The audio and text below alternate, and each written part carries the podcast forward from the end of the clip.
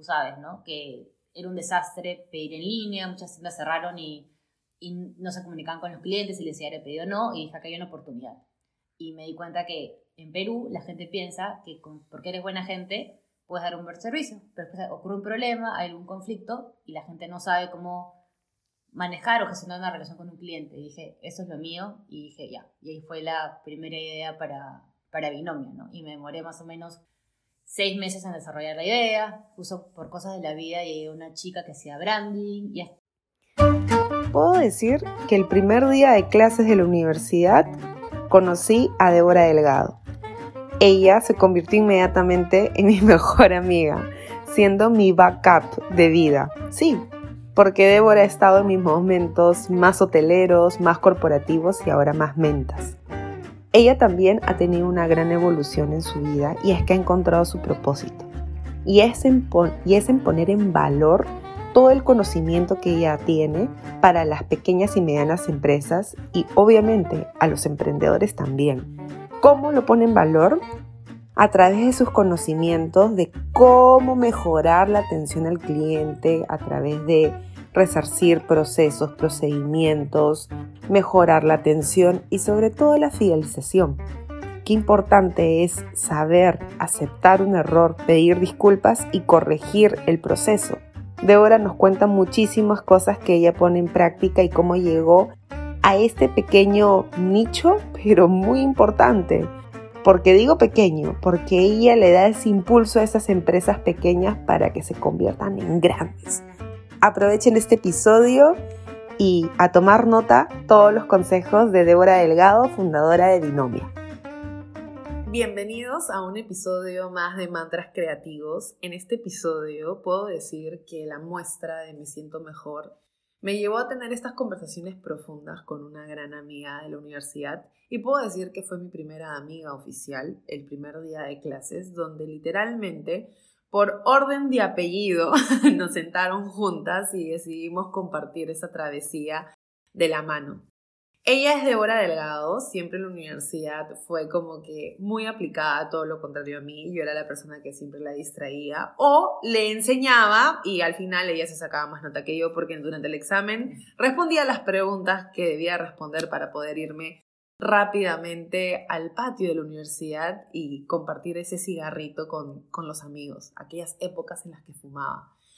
Débora ahora está entregada a su emprendimiento que tiene una, un propósito que a mí me encanta, que es ayudar y a orientar a que las pequeñas y medianas empresas trabajen como grandes empresas, orientadas siempre a un plan con mucha visión y a largo plazo.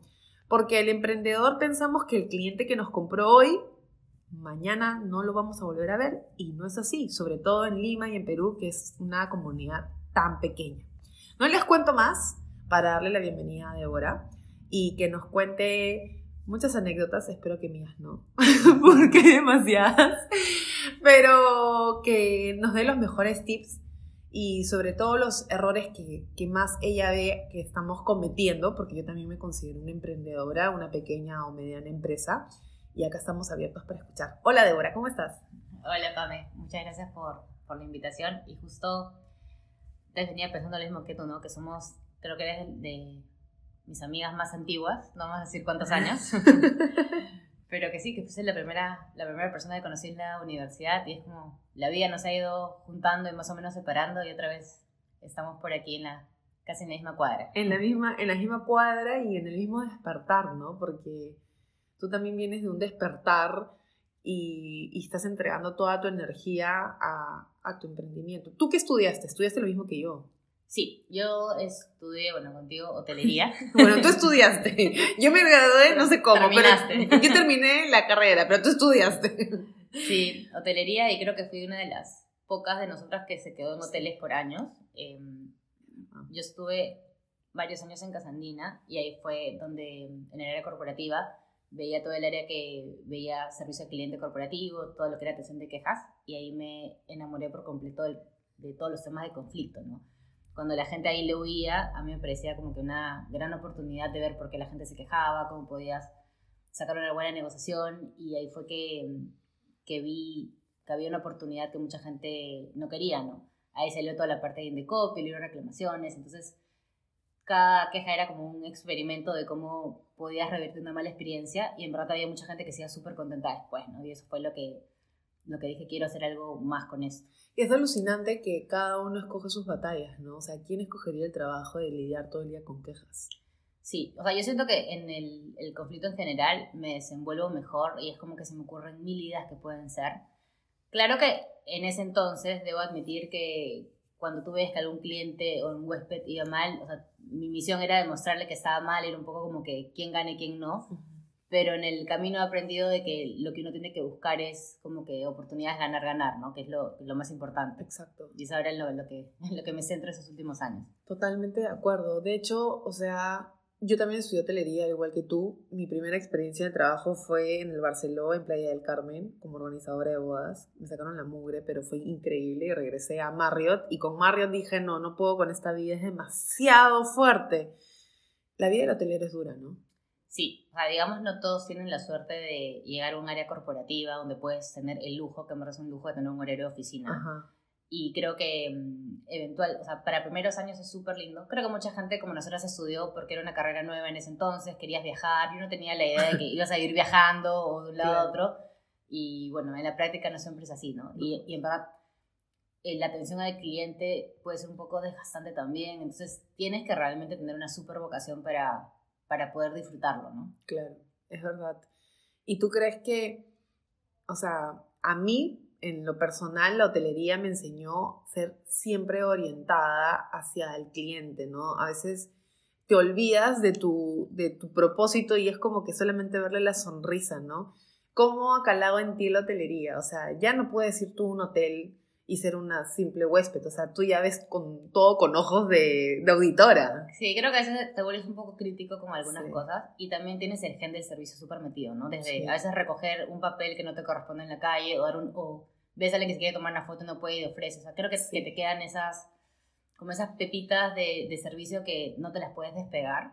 Pero creo que sobre todo te, te vuelve mucho más empático con, con, las personas, ¿no? O sea, y te, te, no sé, te vuelves un poco más abierto a conocer a gente de diferentes culturas, a tener una, una opinión de la vida distinta, ¿no? Y creo que eso te, esos ojos de curioso creo que es lo que más le agradezco a la hotelería. Yo creo que a mí la hotelería me dejó muy claro que el, la persona más talentosa no era, no era la más aplicada, sino era la más creativa, porque en la hotelería tú tienes que sacar soluciones como sea, ¿no? O sea, recuerdo que tantas anécdotas, pero donde no, nunca se podía decir que no. O sea, si el cliente, si el huésped venía y te decía, ¿sabes que quiero una manzana cortada en círculos? Tú veías de dónde sacabas una manzana cortada en círculos sin importar que sea en la mitad de la noche, ¿no? Oye, yo me acuerdo también a veces cuando trabajaba en el country, que Dios me perdone, yo era pésima con las direcciones, en esa época era mapa, y me decían, ¿cómo llego al muelle? ¿Cómo? Yo no tenía idea, y le marcaba, sí, por acá, y decía, cuando regrese ya no voy a estar de turno, pero en verdad no le podías decir que no. Claro. Entonces, pero claro, y, y tú piensas que tu día va a ir de una manera y pasan 50.000 cosas, y como tú dices, no tienes que ser creativo, inventarte porque ya no, ya no puede ser estructurado. No, no puede ser estructurado. Y tú sabes que en mis últimos trabajos, en mi última experiencia corporativa, yo veía que cada vez que venía una visita utilizaban mal el, el, la taza de, para la, o sea, el plato para la taza, colocaban en el lado opuesto los cubiertos y esos, esas cosas ya cuando eres hotelero ya te genera como un tic nervioso, ¿no? Entonces un día Sufres. a todas las personas de, de atención y, les hice como un, una charla, ¿no? enseñarles cómo doblar las servilletas. Y todo el mundo me decía, oye, pero ¿cómo sabes? Y yo, no, es que soy hotelera. y cómo, bueno, estudiamos en, en la San Ignacio, las dos hoteleras, luego te fuiste a Nueva York, yo te visité a Nueva York. Sí. ¿Qué estudiaste en Nueva York? Eh, me aceptaron una maestría en negociación y manejo de conflictos en Colombia. Yes. Estuve dos años allá y en verdad creo que para mí es un antes y un después de, de cómo cambió mi vida. Tuviste como, ¿no? Como una amiga nos visitaste y hicieron destrozos por allá. Es que fue un viaje donde, claro, es que muy paja decir, es que mi amiga estuvo en Nueva York, ¿no? Yo no, mi amiga. Y me acuerdo que era la época que habían estrenado Sex and the City en Nueva York. Entonces era como que la época increíble. Y recuerdo que cuando salíamos de un bar me robaron un cigarro, ¿te acuerdas? y yo era como que, ok, está bien que sea oriental al cliente, pero tampoco me robes un cigarro a la mano. ¿Te acuerdas? ¿Cómo llegas a, a tú salirte del corporativo y formar esta empresa entregada y orientada al servicio al cliente? Mira, fue un poco de varias cosas, ¿no? O sea, por ejemplo, eh, para salir de Casandina me di cuenta como que había llegado a un top en ese momento, ¿no?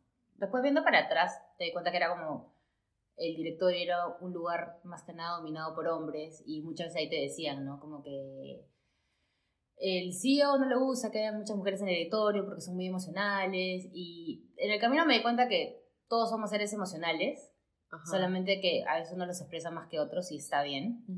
Y creo que estaba tratando de encontrar como un rumbo, ¿no? Ya tenía varios años ahí, ya había escalado donde podía llegar, había tenido una súper experiencia porque por aprendí un montón y la gente es increíble, pero quería algo más. Y también el hotelero tiene ese estigma de que si eres hotelero solamente vas a trabajar en algo de servicio, ¿no? O sea, hoteles, restaurantes, clínicas y se acabó, ¿no? Y quería algo diferente. Cuando sube allá me di cuenta, bueno, la primera clase de lectivo fue eh, conflictos medioambientales y el profesor, antes de siquiera presentarnos, puso un video de minería ilegal en Perú. Y en Colombia. En Colombia. Y era, eh, que era mi profesor, que después fue mi jefe, acá eh, tenía proyectos en la Amazonía increíbles y eran cosas que yo no tenía idea que existían. Y me pareció, y cuando tenías que presentarte dije que era de Perú, es como que hubo una conexión. Y la maestría me... me ¿Tu jefe de Casandina? No, no, no. De, o sea, después me invitó a trabajar con él en proyectos acá en Perú. Ah, Pero lo, fue mi profesor en la universidad allá. ¿En Nueva York? Sí. El primer electivo que llevé. El primer electivo que tú elegí. O sea, porque había gente, o sea, yo era conflictos corporativos 100%, pero la mayoría de gente era conflictos sociales. Gente que quería trabajar en la ONU, ser mediadores en zonas de guerra, que yo andaba perdida en ese mundo. Yo era corporativo 100%. Pero podías elegir de cualquier carrera electivos. y, me llamó la atención conflictos medioambientales. Y dije, vamos a ver qué tal. mira, en primera clase video de Perú. O sea, tu intuición súper bien marcada. Sí, que ni siquiera sabía qué era, ¿no? Y, o sea, ni siquiera sabía ni siquiera por qué, ¿no? No es que... Y aparte, creo que en esa época era como medio mentalista de... por redes sociales o computadora que no tiene nada que ver con la vida real, ¿no? Y ahí fue que dije, cuando regresé, dije, no quiero volver a una oficina. De hecho, que en mi casa casi infartan, ¿no? Pero creo que en mi casa tenían la idea de que regresara y que tuvieron su propuesto corporativo y llegué con todas las ideas, ya no quiero carro, ahora quiero caminar a todos lados y, y ya no quiero, o sea, no, no quiero... Una hipster. Sí, una, una hipster ahí medio, medio bamba, pero, pero llegué con ideas totalmente diferentes que, que, creo que ahí fue mi primer camino hacia hacer un rumbo, o sea, el rumbo de vida que yo quería, por más que no era el que probablemente mi familia hubiera elegido para mí, pero creo que esa es parte también de, de madurar y encontrar tu propio camino y trabajé eh, algunos años en consultoría, en, sobre todo en Puerto Maldonado, con, con, conflictos con comunidades que habían tenido problemas con petróleo o con el gobierno, con las carreteras, etc, etc. Y a la par me llamaban para temas de hoteles, o sea, básicamente lo que había hecho en Casalina, porque el mundo hotelero es chiquito y te conoce. Entonces vamos a hacer una línea de tiempo. Tú tomas este lectivo en, en Nueva York, en Colombia, donde el primer video que muestra es un video de la minería ilegal y me imagino que todo el impacto que hay al medio ambiente, pero también porque estas personas buscan ese trabajo a la falta de, me imagino, de, de trabajo, de, de oportunidades, ¿no? Entonces, este profesor viene a ser tu jefe porque hacía trabajos aquí en Perú. Sí, un día me, o sea, hicimos súper, súper buenas amigas y un día me escribió y me dijo, ¿en qué andas? Y yo, buscando qué hacer, o sea, claro. de recolocación, buscando qué hacer con mi vida, ¿no? Aparte llegué y mi papá me dijo, tómate un tiempo, descubre tu vida, y está así, descubriendo mi vida, ¿no? Claro. Todos los talleres de yo, estaba como tratando de encontrar mi rumbo, y me dijo, estoy yendo a Perú, ¿no quieres ir a Puerto Maldonado y quieres trabajar acá? Y yo, ya. Y en verdad era la única que no tenía doctorado, o sea, era como que gente demasiado inteligente, o sea, era otro mundo totalmente, Ajá. pero me di cuenta que tenía ese, digamos, don porque era peruana y tenía ese gen cultural que a veces ellos, o sea, por ser extranjeros no tenían. Entonces era como un buen intermedio entre ellos y fueron esas experiencias que, te, que en verdad te cambian la vida. ¿no? Wow, entonces dejaste el corporativo, te vas a Colombia, estudias por dos años con gente sumamente competitiva. Totalmente. O sea, me acuerdo que nuestra primera llamada, cuando tú estabas ahí, estabas en shock, porque acá tú te esforzabas y eras primera, pues, ¿no? Sí, o sea, es, es, difícil porque, o sea, estamos acostumbrados acá como que lees algo, llegas, te sientas y te explican, ¿no? Ya como que llegas y es como que, ¿qué le puedes contradecir a la autoridad? ¿Qué lo voy a contradecir si lo escribió? Pues, claro, claro, claro. Y me acuerdo que leía toda la noche y no terminaba. Y, y bueno, de hecho es, es, otro idioma, o sea, es distinto saber un idioma a estudiar en él, ¿no? Y, y como tú dices, todos son tan inteligentes y tan competitivos que el primer semestre sí, sí la pasé un poco mal hasta que ya después dije, esto es mío y lo termino como sea y ahí lo disfruté mucho más, ¿no? Totalmente. De hecho, eh, Macarena Rivas, que está en el episodio anterior y habla sobre la educación, fue León Tattenberg, que es el director del colegio Aleph, donde dice que no se le enseña acá a los estudiantes a cuestionar. El pensamiento crítico cero. El pensamiento crítico es cero. Y yo creo que por eso la vida me sonrió, porque yo cuestionaba todo. Y, pero me decían, porque tú tienes que estudiar. Y yo, pero ¿por qué tengo que estudiar, no? Y te iba mejor que todos en las exposiciones. Exacto, me iba mejor que todas las chanconas. En e, Esa era mi parte histriónica que me salvaba. Entonces empiezas a ir a Puerto Maldonado, empiezas a viajar, empiezas a hacer consultorías a, hoteles más pequeños. Sí, o también tenía amigos que habían trabajado conmigo que tenían emprendimientos, entonces hacía ese tipo de cosas, empecé a enseñar, empecé a dictar un curso en ISIL. Pero creo que de cierta manera mi vida estaba así de que a mí me llamaban. Yo nunca busqué un cliente, nunca busqué un trabajo y más o menos estuvo bien hasta que llegó la pandemia y todo cerró. O sea, ya no podía viajar a la selva, digamos, hoteles cerraron y dije, uy, ¿y ahora qué voy a hacer? Y siempre dije que quería una consultora, o sea, una consultora per se. Pero siempre dije, ay, pero yo no soy buena comercial, ¿no? Y en la pandemia vi que mucha gente se quedó sin trabajo, empezaron a abrir negocios pequeños y, me, y tú sabes, ¿no? Que era un desastre pedir en línea, muchas tiendas cerraron y, y no se comunicaban con los clientes y les decía, el pedido no, y dije, acá hay una oportunidad.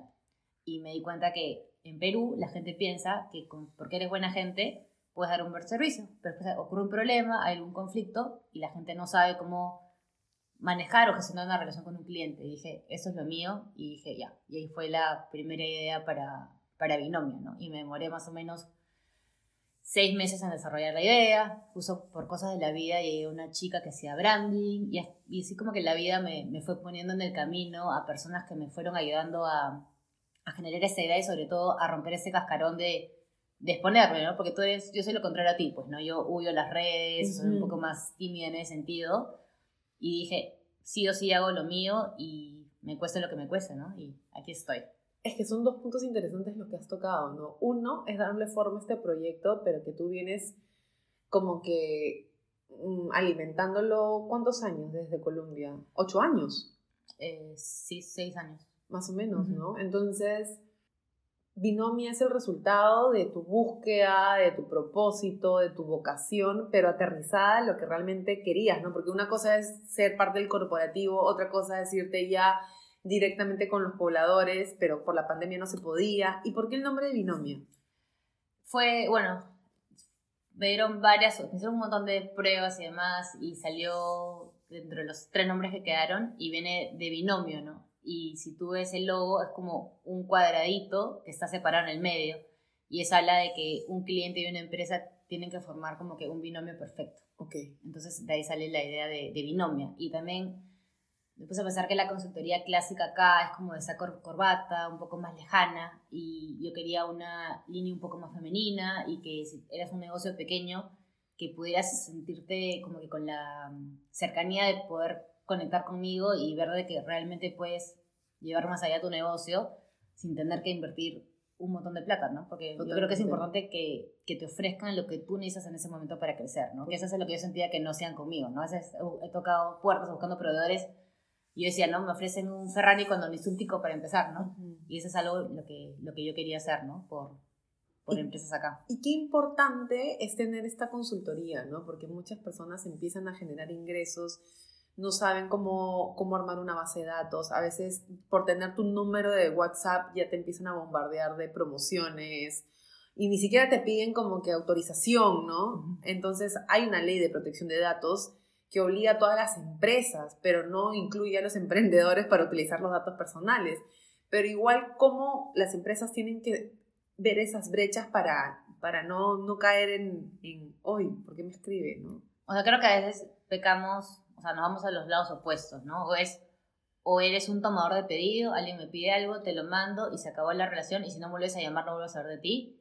Y hay el otro extremo de que te empieza a bombardear con publicidad o incluso algunos que te incluyen en listas. Y es como que no puedes compartir los datos con nadie, de cierta manera los estás compartiendo, ¿no? Entonces, creo que ese, mm, ese, esos, esos polos, por decirlo de alguna manera, son los que generan más deslealtad, porque al final lo terminas bloqueando. O sea, nadie, o sea, nadie quiere que lo anden acosando todo el tiempo. Entonces, yo creo que nos falta, nos falta mucho de eso, ¿no? Y ahora hay herramientas, no sé, como el WhatsApp Business que te pueden permitir armar tu negocio tan lindo siempre y cuando tengas un buen tono de comunicación, ¿no? También que sepas usar los emojis adecuados, que tu catálogo tenga tanta información que no tenga que andarte preguntando todo, ¿no? Entonces, hay herramientas para poder llevar un buen negocio y una buena relación con el cliente, solamente que a veces la mayoría de empresas no lo hacen o emprendedores, y ahí creo que es donde, donde viene el problema, ¿no? Claro. ¿Y cuál crees que es el talón de Aquiles de los emprendedores peruanos? O en sí de todos los emprendedores. Yo creo que no eh, ponen al cliente como un eje importante, ¿no? O sea, uno a veces mucho se preocupa por, por tener un buen producto, por tener un buen servicio, pero no en el cliente. Y, y algunas veces he visto desde, que me hacen comentarios en redes o que o cuando a veces ayudo a algunos emprendimientos, eh, lo que me dicen es como que no puedo con el cliente, como que me abruman, me abruman esas preguntas y, y simplemente es, ¿estás atrayendo al cliente adecuado? O sea, tipo, ¿tu cliente sabe que tu producto es artesanal y por eso demora dos semanas en producirlo? No. ¿Le has comunicado? No. Eh, ¿Tienes políticas de evoluciones? ¿Le explicaste antes? No. Eh, ¿Has visto tu delivery? No. Entonces muchas veces te abruma el cliente y, y en algunos momentos hasta dices, ya, ya no puedo más con la gente, pero muchas veces viene del lado tuyo que no has no has establecido bien tus protocolos, tus términos y condiciones, em, cómo le vas a responder, hasta qué punto podrías compensar, qué no. Entonces, muchas veces somos muy desorganizados y eso es lo que te genera cuando, no sé, pues viene campaña navideña, que vas a tener un, no, no, te puedes poner a ordenar políticas cerca de campaña navideña, o sea, tipo, llega noviembre y ya está todo listo. Entonces creo que eso es lo que nos falta la planificación, ¿no? todo como que lo veremos en el, en el momento y, y, no es así. Ok, qué interesante, o sea, te has preguntado si estás atrayendo al cliente correcto, ¿no? Porque tú puedes tener la idea creativa de tener unas fotos súper lindas, pero si tu producto no refleja todo el proceso que hay detrás, entonces es como que tú mismo ahí te estás paliando en los pies, ¿no? Y no puedes complacer a todos, pero tienes que complacer a tu cliente. Te cuento un caso, por ejemplo, estuve ayudando a un emprendimiento en, fuera de Lima y era un emprendimiento súper lindo eh, en la cocina empleaban a mamás solteras de una comunidad y los chicos que atendían eran eh, chicos con algún tipo de discapacidad. Obviamente la misión era súper linda, pero un servicio lento. Claro. Y empezó a tener problemas porque a veces llegaban obviamente limeños, que somos el peor cliente, y, y, querían todo rápido y no querían esperar y se molestaban. Y yo le decía, Andrea Instagram, en tu Instagram no dice nada de eso, no explica. Y tipo, tienes que, tienes que tener una leyenda, ¿no? Súper bonito, no explicarlo como que son madres solteras porque son, como él me decía, no abandonados del gobierno, no puedes poner ese texto, pero no es bonito. Y empezamos a hacer unas acciones en Instagram, eh, les hice un storytelling súper bonito de cómo explicarlo en inglés en español, y empezó a cambiar la relación con el cliente. Dije, tú solamente quieres a un cliente que se quiera demorar una hora en recibir su almuerzo, pero porque está colaborando con tu causa. Alguien que está súper apurado porque tiene hambre, porque hay un tour, no es tu cliente ideal y no lo quieres acá. y, eso, y eso simplemente cambia un montón en que recibes mejores clientes para ti y que puedes disfrutar atendiéndolos. Entonces, a veces pasa de que el, la queja es solamente la raíz de que estás mal, claro. un tipo de cliente que no es tuyo, ¿no? Claro, totalmente. Y yo creo que a mí me pasó una vez que yo puse en una web un cuadro de puse la medida que era un metro por ochenta. Y es que eso es lo del emprendedor, ¿no? O sea, yo ahorita estoy en pleno momento de, de la muestra, donde me toca estar ahí y enseñar y contar, que me encanta. Y me, me toca armar toda la web, me, me, toca armar el catálogo. Pero hace dos semanas estaba pintando yo para la muestra, ¿no? Así es, así la vida del emprendedor. Muchos sombreros. Hay muchos sombreros. Eh, entonces, eh, me compraron el cuadro, se lo llevé y cuando lo abrió me dijo, no es de un metro por ochenta, es de un metro por noventa. Pero en mi cabeza es como que ah, son 10 centímetros y en verdad el cuadro va a estar colgado en una pared, o sea, tampoco es como que tanto drama, drama ¿no? Entonces, pero el cuadro está lindo, sí, en verdad, o sea, yo creo que la diferencia, que esto que el otro. Y de verdad como que no le di mucha importancia al mensaje, pero mi espíritu hotelero no pudo más y la llamé a la, a la dueña del cuadro y le dije, no estoy tranquila, dime, dime si realmente te funciona o no. Y me dice, no, porque te voy a enseñar la foto de mi pared. Había hecho como que esos masking tapes que pegas en la pared, entonces había puesto todos los cuadros y solamente necesitaba de un metro. Entonces no le funcionaba el mío porque desarmonizaba toda su pared. Realmente se veía la diferencia porque en un extremo había un espacio de más. Entonces yo le dije, Dani, en verdad yo no hago cuadros iguales, pero como este lo acabo de pintar, sí tengo la sensación como que si fuera ayer. No te lo voy a pintar idéntico, pero te lo voy a pintar igual de hermoso. Yo, yo cuando te vaya a dejar el nuevo cuadro, recojo ese cuadro y yo misma te lo voy a llevar. Dime por favor. Te juro que corté la llamada y me persiné porque dije, Dios mío, Señor, ¿cómo voy a pintar un cuadro igual? ¿En qué me he metido? Porque yo mezclo los colores y yo no sé cómo mezclo los dos colores. Bueno, la cosa es que fue un cuadro que, que terminó gustándole muchísimo y cuando lo fui a recoger, el anterior, me voy a comprar un regalo por el detalle. Y me compró una casita menta para que pongan las llaves de mi casa. Ah, qué hermoso.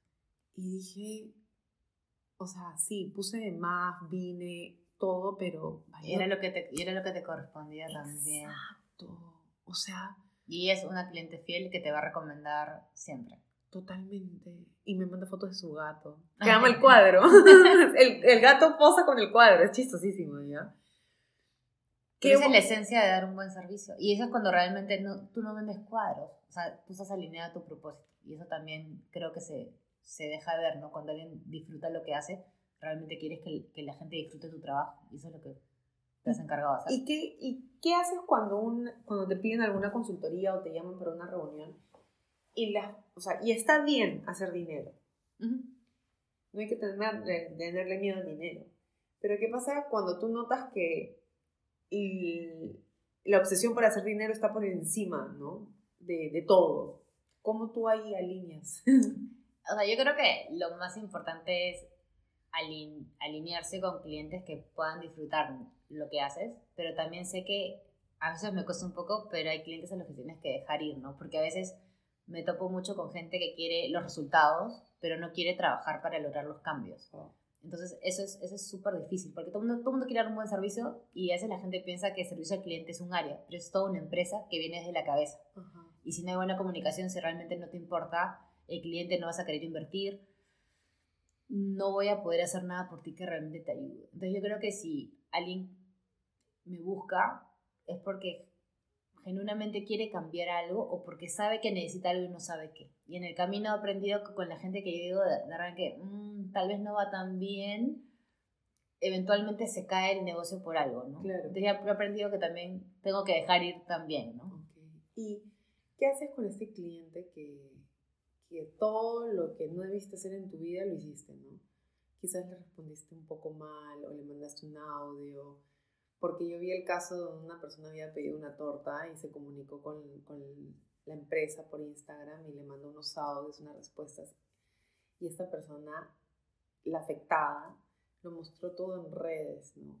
Y como que se, fueron, se fue hasta el otro extremo de que hasta le entraba mucha gente a decir, oye, qué feo tu servicio, tus fotos muy bonitas. Entonces, ¿cómo manejar una crisis en un emprendimiento? Yo creo que es súper importante reconocer que, o sea, a mí me, también me ha tocado con, con, con empresas y no muy grandes que ellos dicen que cuando un influencer se queja, ahí sí le responden rápido. Y yo te digo, ¿qué tanto te importa el cliente? No, solamente ponte a pensar, todos tenemos, cualquier persona común y corriente tiene el potencial de volverse viral. Entonces, te importa tanto el cliente o no, en el que espero que te importe, tienes que o sea, saber de que es mucho más fácil poner un post o hacer un, un tweet que llamar a, tomarte el tiempo de llamar a la empresa. Entonces, eres como una vitrina y tienes que, que pensar bien tus respuestas. Entonces, yo creo que tienes que estar preparado para cuando las cosas no van bien, qué canales vas a hacer, qué le vas a responder, ¿no? Y también, dentro de lo posible, por ejemplo, si alguien te da una queja en Instagram, responder públicamente, porque si te manda un DM o algo así, tú no le respondes solamente a esa persona, respondes a los clientes potenciales que están mirando esa queja en ese momento. Entonces creo que es súper importante ser lo más transparentes posible, porque la empresa, los clientes no quieren una empresa perfecta, quieren una empresa que se preocupe por él. Y como tú me dices, o sea, esa, esa señora que te compró el cuadro no es una cliente fiel no porque fue perfecto, sino porque hubo un problema y tú lo supiste solucionar. Entonces creo que es mucho, mucho criterio, pero también ganas de hacer bien las cosas. Y yo creo que hay que ser lo suficientemente humildes para admitir que hay un error, ¿no? y tratar de hacer lo que sea por solucionarlo. Y entender que como las empresas grandes también pierden, los emprendedores también nos toca perder, ¿no? Sí, totalmente. Y, y yo creo que ahí cuando tú pierdes algo, en ese momento es cuando, cuando más, o sea, te vas a asegurar de que no te pase lo mismo, ¿no? Y, y tú ves empresas grandes que también, hoteles, o sea, yo siempre veo hoteles que, que tienen unas quejas virales o que salen en las noticias. Entonces, digamos, todos estamos en la misma en, el mismo mar de una medida a otra, ¿no? Y todos tratamos de, de, hacer lo mejor que podamos, pero tienes que aprender y sobre todo cómo están las cosas, estar preparados para ese tipo de situaciones. Y pedir disculpas, ¿no? Es que el poder de una disculpa es tan importante. Yo creo que a veces, ya, como que ya no lo pagues, se le devuelve, pero el cliente a veces no quiere la plata, o sea, quiere que te hagas cargo de terror y que, o sea, el poder de una disculpa es súper fuerte. Sí. Y una disculpa sincera. Sí, claro. O sea, yo creo que por ejemplo, una vez una cliente me compró el libro de Reinventa 1 y le dejé el 2. y me dijo, pero yo quiero el 1. Y yo, pero el 2 también está bonito. y le dije, y, y la noté fastidiada porque no podía abrir la puerta de su departamento. O sea, era un tema ahí a bajar a recibirlo, ¿no? Y le dije, no me devuelvas el libro quédatelo y te, regalo este, ¿no? Entonces, claro, o sea, fui yo, lo dejé y todo, pero al final al cabo el error fue mío, pero ya no todas las veces se gana, ¿no? O sea, y eso es, eso cuesta, ¿no? A entenderlo. Claro, no tienes que verlo como, no se puede dejé de ganar X soles, no tienes que verlo como lealtad y es el precio de hacer bien las cosas, ¿no? Yo creo que lo, que a veces no entendemos, que a veces uno, uno puede decir, qué ridículo, no sé, pues, te quejas por una dedicatoria mal escrita o te quejas por algo, pero la queja nunca es por lo que pasó, sino por lo que representa, ¿no? Porque tú tenías una idea, no sé, pues, hacer algo en el libro, alguien se lo querías regalar de manera especial, o querías que llegara a esa hora porque te estás yendo al aeropuerto. Entonces uno no puede, no puede juzgar porque todos valoramos cosas distintas. Entonces, si te pones a pensar, qué ridículo eres por esto, realmente no estás entendiendo el por qué o sea, de por qué viene una queja o un malestar, ¿no? Totalmente. Y si no lo entiendes, o sea, no vas a poder pasar al siguiente paso. ¿Cómo diferenciar el servicio de fidelización con atención al cliente? Ya, puede ser, atención al cliente puede ser algo más transaccional, ¿no? Es como que pido algo por Rappi, llega y ya está, ¿no? Fidelizar eh, viene más de que tú quieres construir una relación. Y ahí tú puedes decir, ok, yo tengo, yo tengo un tipo de servicio que no te lo voy a vender todos los días. Digo, ok, pero esa persona si está contenta va a hacer algo más por ti y te va a recomendar o, lo, o te va a dejar un comentario o cuando alguien escuche que no es un servicio similar lo va a ofrecer. Entonces no te dejes llevar que si no eres una panadería que vende pan todos los días a la misma persona, no me debo preocupar por fidelizar. Porque al final nadie vende algo único. Porque como tú hay, también hay otras personas que pintan. Como también yo, hay otras personas que dan consultoría. Pero tú te distingues y fidelizas cuando das ese plus humano a las personas, le das un toque, que cada uno lo tiene diferente. Entonces ahí es donde tú fidelizas, ¿no? De super error puede, puede ser que pensar que porque, no sé, pues vende zapatillas y hay 50 zapaterías en Lima, no tienes algo diferente que dar, ¿no? Porque ese servicio, de todas maneras, puedes encontrar algo eh, que te va a diferenciar de los demás, ¿no? Así es. Y, y a veces yo creo que las empresas, en los emprendedores, que es algo que les digo todos los que escuchas, es que yo compro, compro frutos secos emprendedores. Y hasta ahorita de todas las marcas que he comprado, ninguna me ha escrito a decirme, ¿cómo vas? ¿Necesitas un refil? Y en verdad a veces yo no compro por floja, porque en verdad soy floja para comprar. O sea, ni me gusta salir a comprar. Tanto he comprado en mi vida eh, corporativa que ya no quiero comprar. Y es como, si tú das una buena atención al cliente, con ese cariño, con esa atención, valga la redundancia, te dan las ganas de tú, o sea, te deja la puerta abierta para tú volverle a escribir a tu cliente, ¿no? Sí, o es más, una amiga me decía que ella ama la, la veterinaria donde lleva su perro porque tres días antes de que le toque el baño ya le están preguntando, ¿no? recojo a Toby, ¿no? En tres días. Y ella dice, wow, se acordaron, ¿no? Porque, o sea, con mil cosas que tengo en la cabeza. Y no es que estás acosando, simplemente ese recordatorio es como que soy importante para esa veterinaria. Entre mi perro, uno de los mil que atienden, y esas son las cositas que tú, que tú puedes ver, ¿no? Totalmente. Exactamente me pasa con la veterinaria donde estoy, donde saben de que, de que mi perro es bastante traviesa, y saben de que la tienen que secar muy bien y, me escriben, ¿no? O sea, hasta el hecho de no borrar las comunicaciones por WhatsApp, ya saben, ¿no? ¿Cómo, cómo generar una buena impresión en una comunicación por redes sociales? Eh, yo creo que eh, importa tener un tono de comunicación similar, ¿no? O sea, si tú vas a hablar como yo, como persona, como nosotros como empresa, yo creo que cuando alguien lea un post, tuyo tiene que saber que tiene que sentir que viene de ti, ¿no? Los mismos emojis que usas siempre, o como tú, ¿no? Como dices, te escuchas, ¿no? O sea, que tienes que tu comunidad sentirse parte de ti. Creo que también es importante también tener en el encabezado tu propósito, ¿no? Que en una vista rápida puedan saber qué puedo hacer por ellos, qué, qué va a esperar de ti. son, son cosas súper importantes que a primera vista tienen que quedar súper claras, ¿no? Para poderte diferenciar de los demás, ¿no? Y sobre todo también que llegues a una audiencia que sea realmente tuya, ¿no? Qué interesante. De hecho, muchas veces nosotros confundimos responder DMs o WhatsApp con conversaciones que son entre amigos y no es así, ¿no? O sea, hay que mantener esa, esa comunicación totalmente. Sí, olvídate del amiga, el bella. Justo me contaba, me contaba una amiga que estaba buscando un arreglo de globos y vio uno cuando le dijeron, ah, tienes un catálogo, y le dijeron, no, bella, pero a ti te puedo hacer el arreglo que quieras y que dejó de escribirlo. Me muero, claro. Mira, me está gileando, me está vendiendo Claro, claro. Pero sabes también que importa mucho, mira, te cuento algo que me pasó hace unas semanas y escribí por WhatsApp para hacer una reserva en un restaurante. Y ok, fui y todo. Y cuando llegué vi que vendían facturas y a mi mamá le encantan. Y justo le iba a ver y escribí al restaurante. Y es más, lo voy a contar en una capacitación que tengo que hacer porque me pareció así genial y me dijeron, hola Débora, ¿cómo, cómo estás? O sea, y con, ¿no? Carita feliz. Dije, wow, guardaron, guardaron mi número, qué bien. Y yo pensaba comprar dos facturas. Y me dijeron, ya, tengo seis y tengo doce. Ok, dije, ya no lo voy a hacer tan roñoso, no, comprar dos, compré seis. Y me dijeron, ya, pensaba pagarlas allá.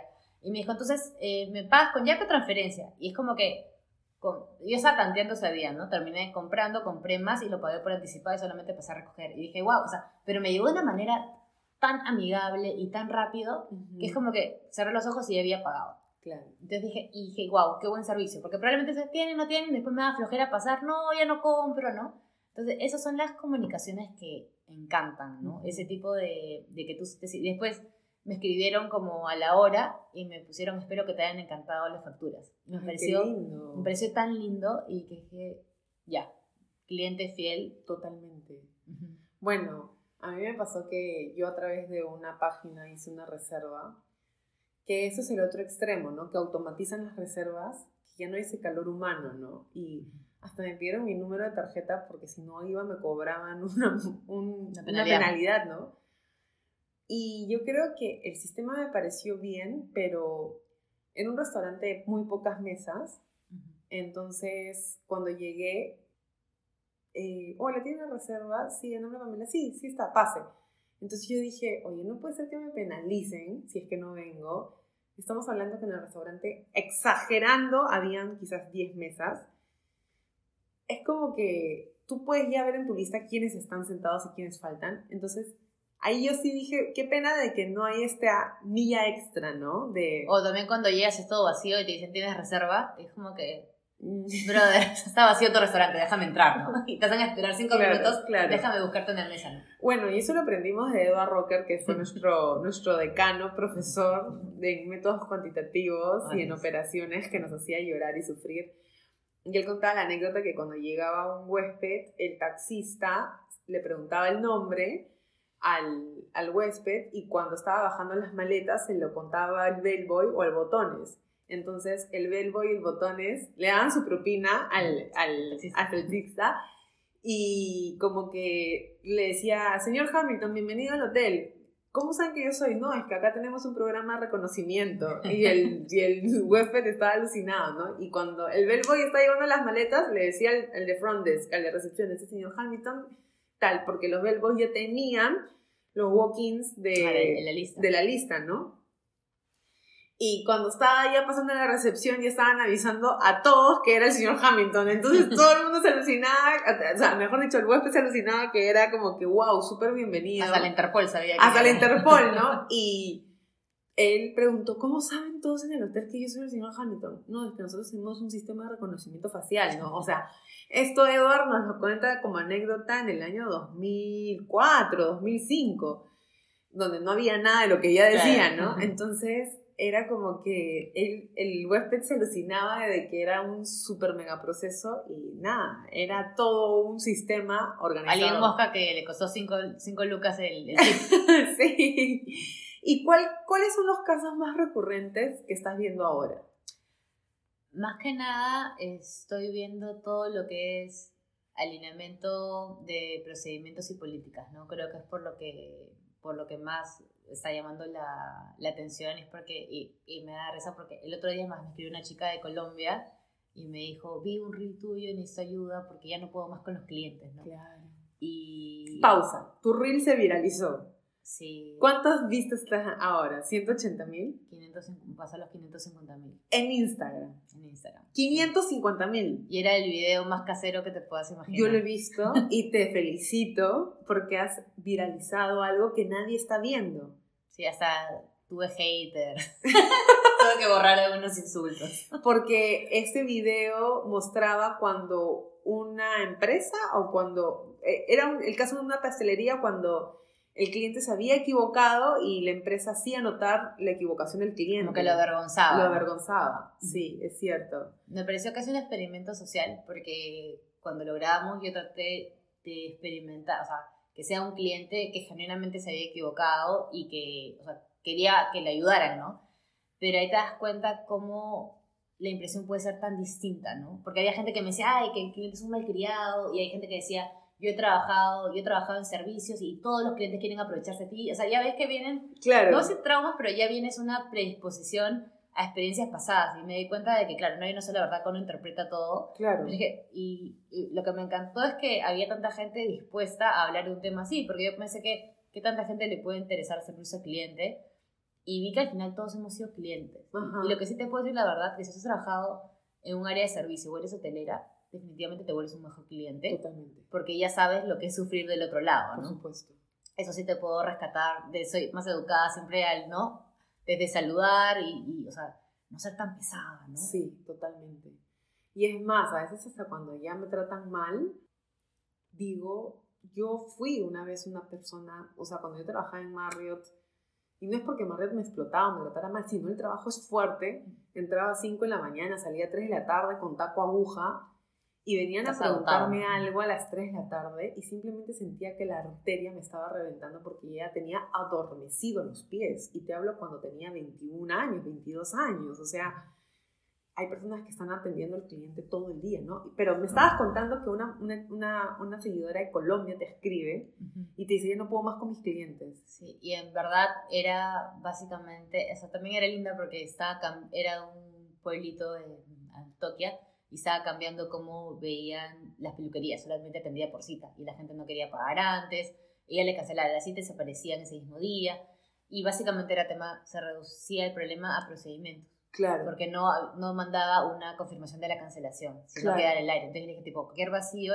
el, cliente lo, lo va a interpretar como crea. Ujú. Y eran como que, yo decía, para mí eran cosas sencillas, pero te das cuenta cuando no es tu tema, probablemente no es tan sencillo para la otra persona, ¿no? Por supuesto. Y me pareció, o sea, dije, wow. Y también como que con cada cliente va sacando ideas de, porque a veces uno tiene la idea de, yo quiero ofrecer, o puedo ofrecer ese servicio. Y te das cuenta que también tienes que ver lo de qué necesita realmente el cliente, ¿no? Que Sí. probablemente no sea lo que tú puedas ofrecer en ese momento, ¿no? Entonces también, la idea cuando nació Binomia, como está ahora, muchos servicios han cambiado porque están, creo que, mucho más alineados a lo que se necesita, ¿no? Pero creo que, que todo falta de ordenarnos, que nos da flojera, pero es tan importante ordenar nuestros procesos para realmente tener una buena experiencia. Y sobre todo saber de que no tienes que ser muy grande para hacer tus procesos, ¿no? No, porque es más, ahorita tal vez, como muchos como nosotros, uno hace mil cosas, pero lo que tú quieres es cuando más gente dentro de tu equipo que se pueda mantener la esencia. Y esa esencia tiene que estar por la más en algún lugar para que tú la puedas delegar a alguien más. Entonces, si, si tú te vuelves como indispensable para tu negocio, nunca vas a poder crecer. Totalmente. Entonces, creo que eso hay que, y como yo siempre digo, ¿no? nunca eres muy chiquito para no preocuparte por el servicio que brindas. ¿no? Eso yo creo que es básico. Totalmente. Y tienes que saber, o sea, no sé, pues a veces pasa que pides algo y, y no sé, pues una bolsa linda y la bolsa ya era paga con mi nombre. Y si yo lo quiero para regalo, ya no lo puedo usar porque está paga con mi dirección y mi nombre. Entonces tú tienes que ponerte a pensar. Detalles. Realmente yo sé mi servicio, pero, o mi producto.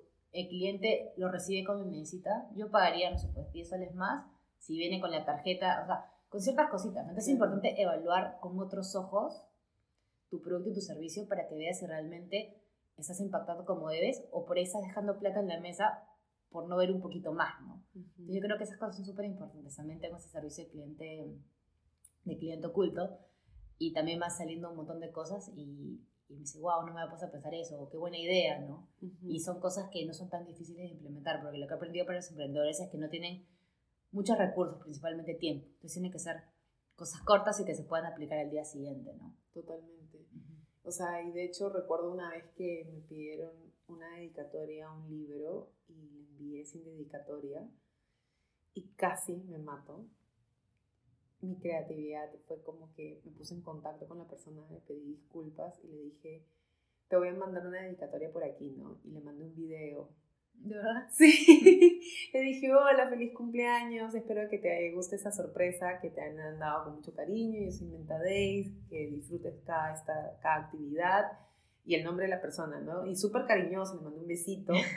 Y dije, oye, creo que esta dedicatoria está, está más bonita, ¿no? Porque realmente, o sea, y me dijo, me encantó, valió la pena, ¿no? Y yo era como que, uff, o sea, porque es... Cliente fidelizado. Sí, cliente fidelizado, ¿no? O sea, y como también te digo, creo que no todo es perfecto, pero todo podemos partir de la sinceridad. ¿no? Admitir errores, como hablamos hace un ratito, ¿no? Sí, qué, qué importante generar los procesos y procedimientos, ¿no? Los famosos documentar las políticas, ¿no? Y es algo que todas las grandes empresas sufren. Y hay grandes consultoras y grandes áreas de trabajo donde se dedican a documentar los procesos porque los procesos los tienen las personas. Y otra parte también importante de los procesos es que suenen humanos. Porque, no sé, como las clásicas respuestas de banco que se demoran, no sé, pues 30 días para decirte no y gracias por tu preferencia y, si, y te da más rabia que no haber recibido nada. Claro, Entonces, claro. Una política sirve para proteger al, al cliente de la empresa de, de, algo, ¿no? Pero si tú explicas el por qué, ¿no? Es la clásica como que en los hoteles, ¿no? Como que hay un horario hotelero de entrada y salida. Y la gente no dice, no, esas son las políticas. Sino es como que tiene que haber un espacio para limpiar los cuartos para volverlos a dejar listos para ti. Claro. Entonces es cuando tú humanizas la experiencia y explicas el porqué de un procedimiento, la gente lo entiende, ¿no? Porque si fueran 24 horas, 24 horas, ¿en qué momento limpias? Así es. Entonces, eso, eso es mejor que son las políticas. Entonces, también hay que saber cuándo humanizar un poco No, y las por experiencias, último, ¿no? también si vas a mandar una encuesta de satisfacción y las respuestas no son buenas, también darle a esa persona diciéndole gracias por tus respuestas, ¿no? O sea, hace poco compré un pasaje por, por Glam y en verdad tan mala era la página que me demoré como dos días en comprar el pasaje que tuve que pagar como 100 dólares más. Entonces me llegó una encuesta de satisfacción. ¿Qué tal te pareció la web del amigo? Pésima, porque tu web me ha costado 100 dólares más. Y como que les conté, ¿no? Todos los issues que había tenido y nunca me respondieron nada. Creo que muchas empresas piden información, pero no saben cómo procesarla tampoco. Entonces, si no hacer nada con eso, mejor no, no, no vas a perder el tiempo nada, pues, ¿no? Es cierto, es cierto. a mí me encanta llenar encuestas también. Y nunca, nunca me contactan tampoco. Ah, bueno, a mí siempre me llaman de apoyo, de arellano, a entrevistas. Y Yo, siempre doy mi tiempo. Yo también doy mi tiempo, porque, ¿sabes qué? Este, esa información puede ayudar a tantas personas, puede salvar trabajos de otras personas. Y también de tanta gente que dejó el teléfono que digo, tipo, ser amable cinco minutos. No te cuesta nada, en lo absoluto, Mm. en lo absoluto. Eh, ¿Cuál es tu siguiente reto? ¿Qué viene más adelante? Aparte de, de, exponerte en redes, que para ti, tú eres el perfil de amiga que tiene su foto de perfil en, en Instagram y nunca colgabas nada. Y ahora que la misma foto creo que es hace 10 años. que eres anti, anti Instagram y anti Reels, pero ahora por tu karma, te has viralizado un reel. Gracias a Dios por las mascarillas. Pero, o sea, lo que sí quiero es, obviamente, que, que Binomio siga creciendo. O sea, sé que está en el 1% de lo, que, de lo que puede llegar a ser. Lo que sí, lo que a mí me gustaría es romper esta idea de que conflicto tiene una connotación negativa y saber de que uno puede crecer a través del conflicto, ¿no? Lo que yo he aprendido mucho es de que en, en, en todos lados donde había cursos, sobre todo acá, te decían, ok, para tener un cliente molesto, tienes que decir, no sé, pues ese acrónimo, ¿no? Learn, o no, o tienes que escuchar y decir esas palabras mágicas. Y en verdad no te sirve de nada. Si tú no te conoces y no estás cómodo en tu propio pellejo y con tus propias emociones, es imposible que te hagas cargo de una emoción ajena. Entonces yo creo que todo empieza por el autoconocimiento. Entonces yo creo que ese es mi, en parte también mi propósito, ¿no? De humanizar un poco el conflicto y que no le tengamos miedo, porque el conflicto, uno tiene conflicto con uno mismo y con los demás, o sea, es parte de crecer también. Entonces, eso es lo que me gustaría como que seguir ahondando y, que, y llevar ese mensaje, ¿no? ¡Wow! ¡Qué interesante! Me encanta. Te felicito. Me gusta muchísimo porque estás atendiendo una brecha súper importante y acá los me te escuchas, muchísimos son emprendedores y de verdad que también para hasta los mismos artistas, ¿no? Porque si un artista va a tener comunicación con sus clientes, puede recibir una, una asesoría. Hay muchas personas que no saben cómo decir el precio, cómo cobrar. Y, ¿Cómo agradecer? cómo agradecer, ¿no? Sí, es cierto. Para cerrar esta maravillosa entrevista, ¿cuál sería tu mantra creativo? Algo con lo que me acompaña esos últimos meses es eh, donde pones tu intención, ahí pones energía. ¿Y eso es de Luis Hay? De Dyer. Increíble, donde pones tu intención, pones tu energía. Es que es, real. Si tú empiezas en el día, oh, ese tipo tu día empezó mal. Entonces trato, ¿no? De, de enfocarme siempre en lo positivo. Totalmente. Y en lo positivo, como tú dices, ¿no? No solamente en que entre dinero, sino en qué dinero, ¿no? Qué abundancia. O también no olvidar de, o sea, dónde empezaste y qué es lo que te hace feliz, ¿no? Porque a veces uno puede decir, ay, no me salió ese negocio, se enfocado en la plata, aunque salió mal. Y la cosa es disfrutar hasta, no sé, pues, hasta cada rechazo, hasta cada cosa que no salió bien. Porque cuando miras hacia atrás son las cosas que te han ayudado a aprender, ¿no? Si todo fuera tan fácil no valorarías nada, creo, Totalmente. Totalmente, me encanta. Felicitaciones. Y cuando ya sea Menta Days este, International, shipping, no mentira, este, yo estoy segura de que, que nuestros caminos se van a cruzar, lo presiento. Ya vendrá por ahí una mentoría para artistas. Ah, ¿Qué, te, ¿Qué, te, parece? Vamos ahí. A ver, ¿qué dicen los mente escucha? Bueno, gracias Debs, gracias a todos por escuchar un episodio más. Eh, pueden encontrar a Débora Delgado en Instagram, en Facebook y en LinkedIn. Comparte muchísimo contenido valioso, sobre todo en LinkedIn, como Binomia. Es un excelente nombre, excelente logo también. Quiero agradecer a todo el equipo de Basurto Anco, a Brenda Basurto, a Arisa y a Carolina que hacen este podcast realidad. Y también contarles que en nuestro siguiente episodio es sorpresa todavía no lo puedo revelar porque no se me vaya a salar. Así que estén atentos, cuéntenme qué tal les pareció el episodio, sus comentarios y sobre todo compartan para que esto llegue a más personas y siga inspirando. Un beso grande, chao.